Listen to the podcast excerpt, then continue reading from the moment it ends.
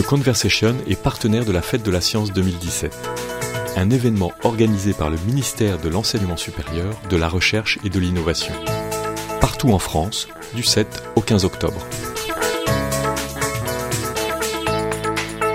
Idée reçue. La lumière voyage en ligne droite. Alors en fait, quand on dit que la lumière se propage en ligne droite, ça veut dire que ce que nous voyons est réellement devant nous. Et ça, en fait, euh, dans l'univers, c'est quelque chose qui n'est pas forcément toujours le cas. On sait sur Terre que la lumière peut prendre d'autres directions. On voit très bien le reflet d'une image dans un miroir. Mais dans le vide, ce que nous dit la théorie d'Einstein, c'est que si un rayon lumineux arrive à côté d'un objet extrêmement massif, il sera amené à le contourner, il sera un peu dévié. C'est une déviation qui est minuscule, mais qui est quand même visible pour des objets très massifs de notre univers, euh, en particulier des galaxies. Johan Richard est enseignant-chercheur au Centre de recherche astrophysique de Lyon. Si on a un alignement parfait entre une source lumineuse, un objet massif et un observateur, la lumière va contourner l'objet dans plusieurs directions, de part et d'autre. Et on arrive comme ça à avoir plusieurs images d'une galaxie, là où il n'y en a qu'une. C'est ce qu'on appelle un mirage gravitationnel, puisqu'il est dû à la masse de la galaxie. Donc au lieu de voir une galaxie, on voit une croix. On voit quatre images de la même galaxie qui forment une croix. C'est ce qu'on appelle une croix d'Einstein. Est-ce qu'Einstein avait théorisé ou observé ce phénomène? Donc Einstein l'a théorisé, donc euh, c'était une prédiction. Et en 1917, il y a eu les premières observations. 1919, pardon. Il y a eu les premières observations euh, juste après la guerre du phénomène, mais il a fallu attendre les années 1980 pour avoir les premières observations de mirages proprement dites. Est-ce que ces mirages gravitationnels sont les mêmes que les, que les mirages sur Terre? Alors non, le, terme peut être trompeur. Quand on pense à un mirage, on pense à des effets qui se produisent euh, notamment dans, le désert, qui est quand même une déviation de la lumière, mais euh, il s'agit d'un effet purement euh, gravitationnel. Alors comment sait-on si on observe un mirage gravitationnel ou un objet réel?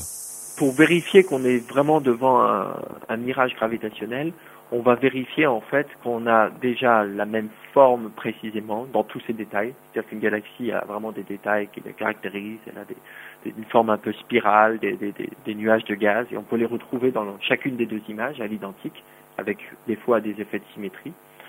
Et par ailleurs, on peut mesurer ça encore plus précisément en mesurant la distance on voit que les, deux galaxies sont exactement à la même distance, donc les deux images sont à la même distance, donc il s'agit en fait du même objet, et le détail des couleurs aussi de la galaxie. Quelles données peut-on exploiter de ces observations? Alors, en fait, suivant la masse de l'objet, on aura une déformation plus ou moins importante. Alors à ce moment-là, on peut peser, on peut avoir la, mesurer la masse de l'objet qui a dévié la lumière. Et ça, c'est très intéressant puisque c'est vraiment pas facile, quelque chose de facile de, de mesurer la masse d'une étoile ou d'une galaxie. Quelles expériences de ce phénomène de lumière qui ne voyage pas en ligne droite menez-vous euh, lors de la fête de la science? On commence par introduire le phénomène de mirage pour beaucoup de gens, le mirage classique, c'est celui qui se produit dans les déserts. On représente cet effet qui montre que la lumière ne va pas forcément en ligne droite à partir d'un faisceau laser qu'on fait traverser un aquarium qui contient de l'eau normale et de l'eau salée. Donc on produit deux couches dans l'aquarium et l'interface entre l'eau et l'eau salée, en fait, la lumière va être déviée, va être courbée, va suivre non plus une ligne droite, mais tout un arc, un arc de cercle. Puis, on peut montrer aux gens des exemples dans l'univers d'images de ces mirages gravitationnels. Puis après, on passe sur le banc optique et on peut les faire manipuler des morceaux de verre qui permettent de reproduire le même effet que euh, l'effet de lentille, reproduire des images multiples. Par exemple, le pied d'un verre à vin, la forme du pied d'un verre à vin donne la même déformation que nous donne une galaxie qui dévie des rayons lumineux. Donc on peut mettre comme ça un rayon lumineux, le faire traverser ce morceau de verre, et faire apparaître des mirages, faire apparaître ce qu'on appelle des images multiples, plusieurs images d'un même objet. Par ailleurs, euh, on a des expériences sur ordinateur qui leur montrent comment leur image à eux serait déformée s'ils étaient situés derrière un trou noir ou derrière un objet extrêmement massif qui déformerait la lumière. Donc on a en fait, euh, à partir d'une webcam, on prend leur image et on leur montre leur image déformée, donc qui produit euh, des images multiples. Donc on voit plusieurs nez, plusieurs yeux, etc. Tout est multiplié. Donc ça, ça permet de, bien illustrer le phénomène.